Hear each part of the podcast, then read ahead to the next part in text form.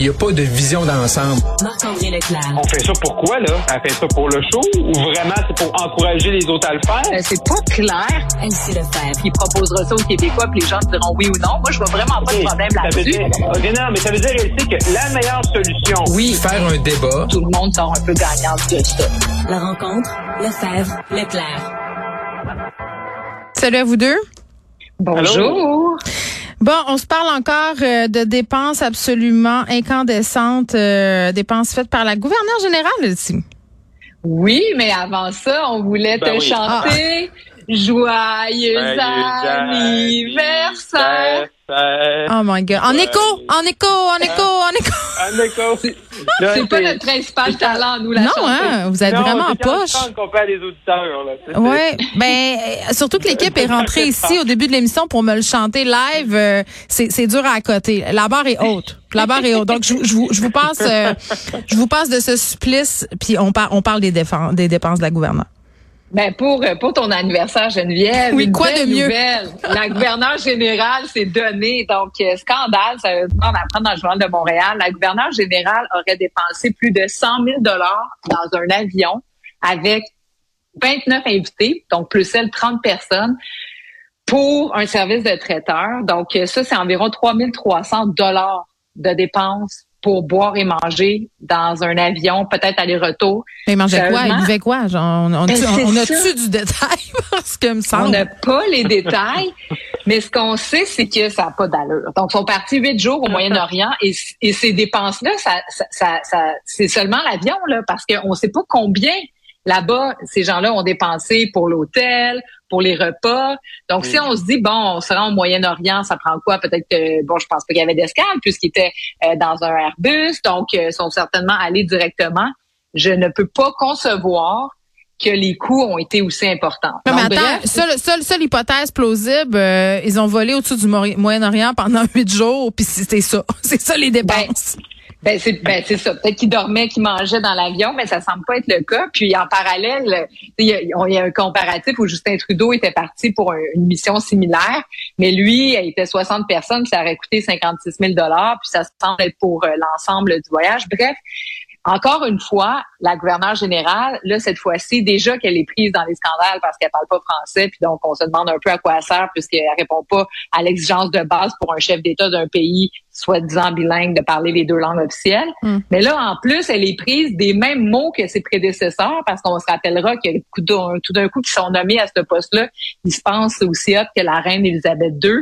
Puis là, ben, c'est des dépenses somptueuses, puis bon, euh, le caractère qui a pas de bon sens, puis Bref, je suis sidérée. Le Bloc québécois, évidemment, a demandé euh, sa démission, remet en question, effectivement, comme d'habitude, le, pourquoi de ce- l'existence de cette institution. Puis, je pense qu'il faut vraiment commencer à, à y penser parce que là, il y a la reine Élisabeth, bon, on l'aimait beaucoup, là, c'est la tradition, etc. Je sais que c'est compliqué de changer le statut euh, constitutionnel euh, du chef d'État euh, canadien, mais là, ça n'a pas de sens. À un moment donné, il va falloir leur dire d'arrêter. Puis l'enjeu, c'est qu'elle est indépendante, donc elle peut faire ce qu'elle veut. Elle n'est pas obligée de se justifier. Puis c'est d'ailleurs ça qu'elle a fait. Elle a dit, ben, c'est pas de ma faute. C'est l'armée canadienne qui m'a qui m'a embarqué. Puis euh, ben, référez-vous à eux pour des réponses.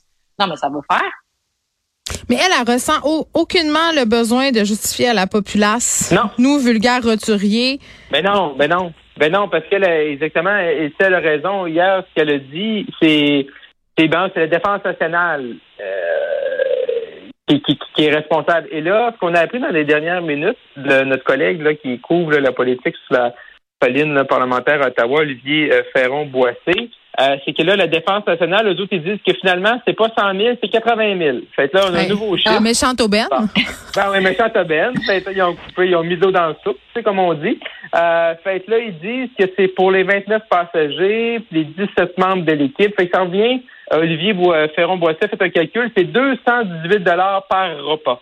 Eh boy. Bon, ben, c'est ça, là. C'est rognon de veau, champagne, euh, Ah oui, caviar, je sais pas qu'est-ce qu'ils ont mangé, là. Mais moi, si je me force, je pense que je suis pas capable de me rendre là. Je sais pas. C'est facile en même temps. C'est l'inflation. ils sont pas pensé de dire l'inflation, semble. Je sais pas, quelque chose. Ça a dû inflationner euh, beaucoup. Non, mais ce qui est scandaleux, c'est que ces gens-là sont en pleine impunité. C'est ça, ils font ce qu'ils veulent, dépensent les fonds publics. Et Ouais. puis, comme tu dis, Geneviève, là, dans une période économique difficile, parce que Ben, des gens font des choix déchirants. Ben, c'est ça. des témoignages de gens qui disent, OK, j'enverrai pas mon enfant au camp de jour, euh, qui, tu sais, qui décident de changer leur mode de vie, tout ça. Puis là, t'as- Ils sont obligés de vendre leur maison parce qu'ils sont pas capables euh, d'accoter la, la hausse de taux d'intérêt. Ça, ça, ça fait pas de sens. Puis, euh, c'est juste comme un disque qui saute. C'est ça aussi qui est comme des fois. Mais, mais ça c'est un ma, prochaine question, Elsie, parce que tu sais, vous me parlez les deux d'un- d'une certaine impunité, a pas de compte à rendre et, et tout ça, mais ça reste quand même des fonds publics. Comment ça se fait qu'après euh, toutes les fois où les gouverneurs euh, se sont ramassés dans l'eau chaude à cause de leurs dépenses absolument abracadabrantes, il n'y a pas comme plus de courroies de sécurité, plus de système, parce qu'à la fin de la journée, c'est l'image du gouvernement qui en prend pour son rhume. Je veux dire, y a-tu un pilote, euh, sans faire de mauvais jeu de mots, dans l'avion de cette affaire-là? Parce que c'est toujours ça là, qui Non, mais arrive. c'est parce que ces gens-là, ces gens-là, ils, se rep- ils représentent la reine. C'est dans leur tête, là. Ces gens-là représentent la reine. Il n'y a aucun mécanisme, c'est euh, The Queen can do no wrong. Puis c'est un peu dans cette dans cette mentalité-là. On le voit au Québec aussi avec des lieu- une lieutenant-gouverneur surtout dans Mm. ses dépenses. Fait à partir de ce moment-là, c'est ça. C'est que ces gens-là, ils pensent, ils rentrent là, sont très nobles, euh, très humbles. Euh, puis là, rendu là, ben là, ils s'y croient. La nuit, ils mettent, ils mettent la couronne, puis ils s'endorment en, Bon, en rêvant ben. qu'ils sont des reines puis des rois, là. Si la reine Elisabeth décède, euh, peut-être que ça serait une bonne occasion de mettre fin à cette mascarade-là Ouais, au Canada. oui.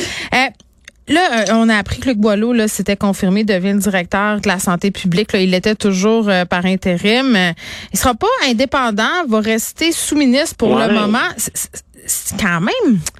C'est parce que c'est...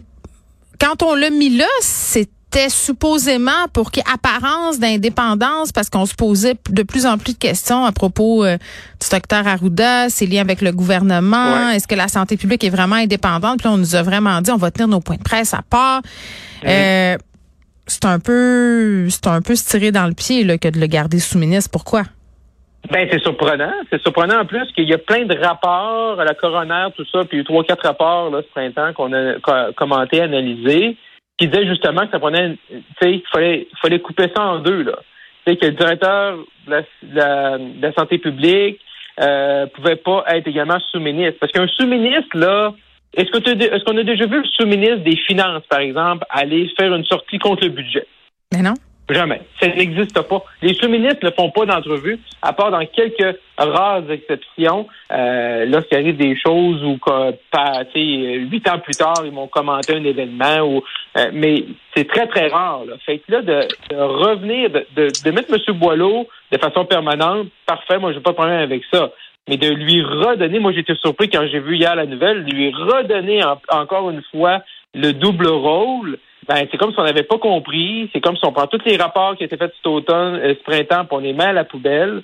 Et ça, je pense que là-dessus, là, le gouvernement, euh, le gouvernement euh, vraiment manqué une occasion justement là, de séparer les rôles puis de prendre une recommandation qui est là. Puis ce qui est surprenant ce matin un peu, on se rappellera du rapport de la coroner Kamel, c'est qu'elle avait des gros doutes hein, sur la version de Daniel Paré par rapport à ce qui s'est passé, passé au manoir Liverpool. Oui.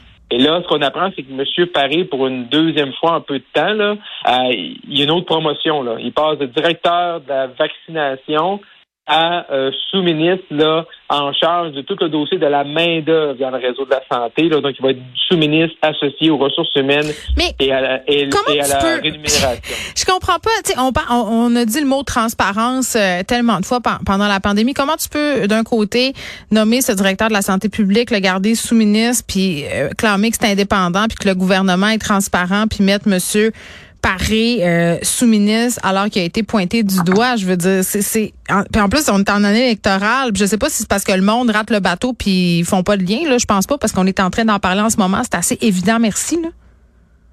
Clairement, Ben, clairement. Vas-y. Ah, Vas-y, Elsie. Non, vas-y. Ben, je- ben, j'allais juste dire que, ben, dans le cas de M. Paris, tu sais, c'était sorti avant même qu'il soit nommé. Ben, en fait, il a été, non, c'est pas vrai. Il a été nommé directeur de la vaccination, euh, capitaine en chef de ça. Oui. Et là, quelques semaines plus tard, c'était sorti. Et le ministre, dans la crise générale, avait décidé, bon, on va maintenir euh, M. Paris en poste. Mais effectivement, par après, il aurait pu dire, bon, on prend un pas de recul. Puis, comme Marc-André dit, il y a un rapport qui est sorti.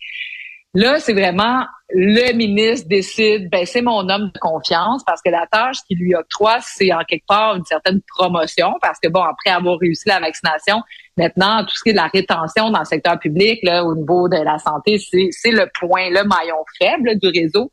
Donc c'est même une tape sur l'épaule qu'on lui fait. Donc on reviendra vraiment probablement jamais sur ces événements-là pour le gouvernement, ben c'est ça. On passe à un autre appel, puis Mm. euh, euh, ça a été entendu. C'est vrai que c'est particulier. Pouvez-vous m'expliquer ce qui se passe? Hier, on avait le droit à un point de presse là, de la part d'Éric Gérard. La question de la récession a été abordée. Là. On a parlé aussi de baisse d'impôts. Puis là, moi, ce que bien les gens retiennent, c'est qu'Éric Gérard était un peu sur le brick, mettait les gens en garde. Puis M. Legault, lui, voyait plus le verre à moitié plein, là, disant, ah, il y a juste 50% des chances qu'on aille en récession. C'était un peu contradictoire, Ben là- là, les deux discours. Moi, je, Oh. je, je suis mêlée. Ouais, mais là, même M. Legault, ce matin, est revenu avec le 35% d'Éric Girard. Là. Fait que là, OK. finalement, Ils ont raligné leur flûte ou c'est ça? Ouais, fait que là, on s'entend, je sais pas comment on peut calculer ça, là, mais les deux disent maintenant la même chose, là, que euh, on a 35% des chances au Québec d'aller en récession là, dans les dans la prochaine année, mettons. Bon. Ça c'est un peu euh, ça c'est un peu euh, au moins on s'est on a accordé nos violons, mais c'est un peu comment on le calcule. On dirait que tous les indicateurs sont là pour nous dire qu'on s'en va en récession. L'autre point, c'est également, c'est M. Girard hier, là, dans son point de presse, pour parler des taxes scolaires puis la façon que le gouvernement allait freiner l'augmentation des, des taxes scolaires. Ben, c'est que là, M. Girard n'a pas voulu s'aventurer sur le dossier des baisses d'impôts. On le sait, Mme Haddad a promis en fin de semaine à son congrès euh, conseil général de faire des baisses d'impôts. M. Legault, il, a, laissé dès lundi ouvert, ouvert la porte à ça. Et M. Girard s'est bien gardé là, réserve de critiquer euh, le plan de match de Mme Andelade et n'a pas voulu dire, il n'a pas voulu là, spéculer ou aborder le dossier des baisses d'impôts. Fait clairement, là, euh, il- M. Girard se sentait pas à l'aise là, en en parler ou peut-être sont en train d'écrire. On sait que c'est la saison d'écrire les plateformes. C'est parce que les libéraux, eux autres, ils ont sorti leur plateforme, mais les autres sont en train de, de la finir. Mais hier, c'est quand même assez frappant là, de voir que les deux hommes, là, le premier ministre et le ministre des Finances, là, chantaient pas la même chanson. Là. Elsie, t'as un, un mot de la fin? Ben, en fait, là, cet enjeu-là des finances publiques, moi, je trouve ça malheureux que dans les élections, ça devient toujours un, un- comment dire, une genre de surenchère. Donc là, hier, bon, le ministre des Finances a aussi annoncé une baisse euh, de la taxe scolaire. Donc, c'est à celui qui va vouloir baisser plus. Puis ce que je trouve dommage, c'est qu'il n'y a pas un discours de fond qui, qui explique en quoi c'est positif de payer des impôts. Parce que payer des impôts, là, on s'entend que ça donne mal à la tête à tout le monde. Puis, tu sais, on a l'impression qu'on se fait avoir. Alors que, ben, je pense que, notamment dans les pays scandinaves, on réussit à, à montrer aux citoyens que payer des impôts, ben, c'est profitable pour eux, c'est profitable pour la société. Et qu'on n'est pas dans euh, cette bref, mentalité-là ici. Hein. Les gens veulent pas. payer le moins d'impôts possible. Puis si tu peux euh, en ça. sauver en stimuli fraudant, il y a bien des gens qui sont au rendez-vous. Là. On a juste à regarder le travail au noir la fin de semaine. Là. Et boy. C'est ça. T'as tellement raison. On repassera. sera pour une prochaine fois. Exactement. Je vous dis à demain. À À demain, demain. Et bonne fête.